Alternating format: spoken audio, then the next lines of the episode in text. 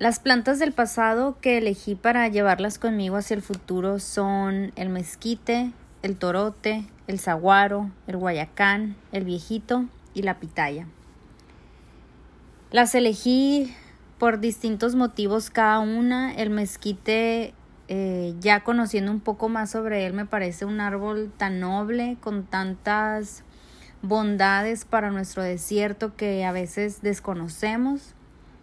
pero la sombra que nos da es increíble, no se compara con ninguna otra, con poco mantenimiento y siento que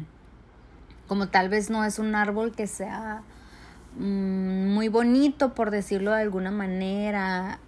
eh, no es tan apreciado como debería de ser y me encantaría, me encantaría llevármelo conmigo hacia el futuro para seguirlo viendo.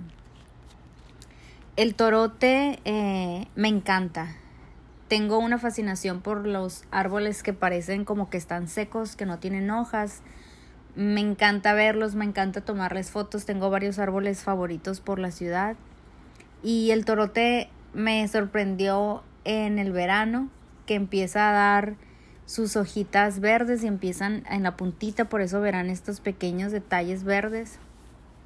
Porque cuando lo conocí,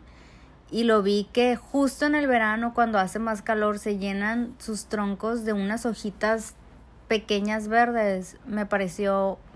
encantador, es increíble. El saguaro me encantan, me encantan las, las cactáceas y creo que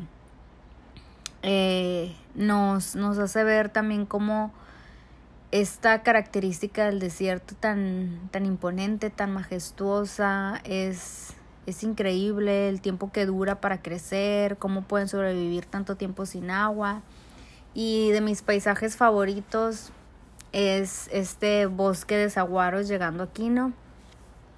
El Guayacán, aparte de, de que es, tiene un color mm, muy especial en, en, estos verdes marrones del desierto, eh, también al ser pues un, un árbol que está en amenaza me encantaría que pudiéramos tener más cultura, eh, más conocimiento para, para que no agotáramos su existencia y que pudiéramos eh, verlo en el futuro más eh, en, su, en su espacio natural. El viejito, aunque pudiera ser como algo, una, un, un cactus como muy muy simple tal vez, eh, esas flores que, que lo adornan, lo hacen muy especial y como dije me encantan las cactáceas y me encantan que de repente nos, nos dan estas sorpresas con estos pops de color cuando menos lo, lo esperamos. Y la pitaya para mí fue como una explosión en, en mi cabeza cuando la conocí mi familia y yo somos de la Ciudad de México, entonces nosotros comíamos muchas tunas, pero ya cuando conocimos la pitaya con este color tan bonito y este sabor tan dulce, es, ha sido una de las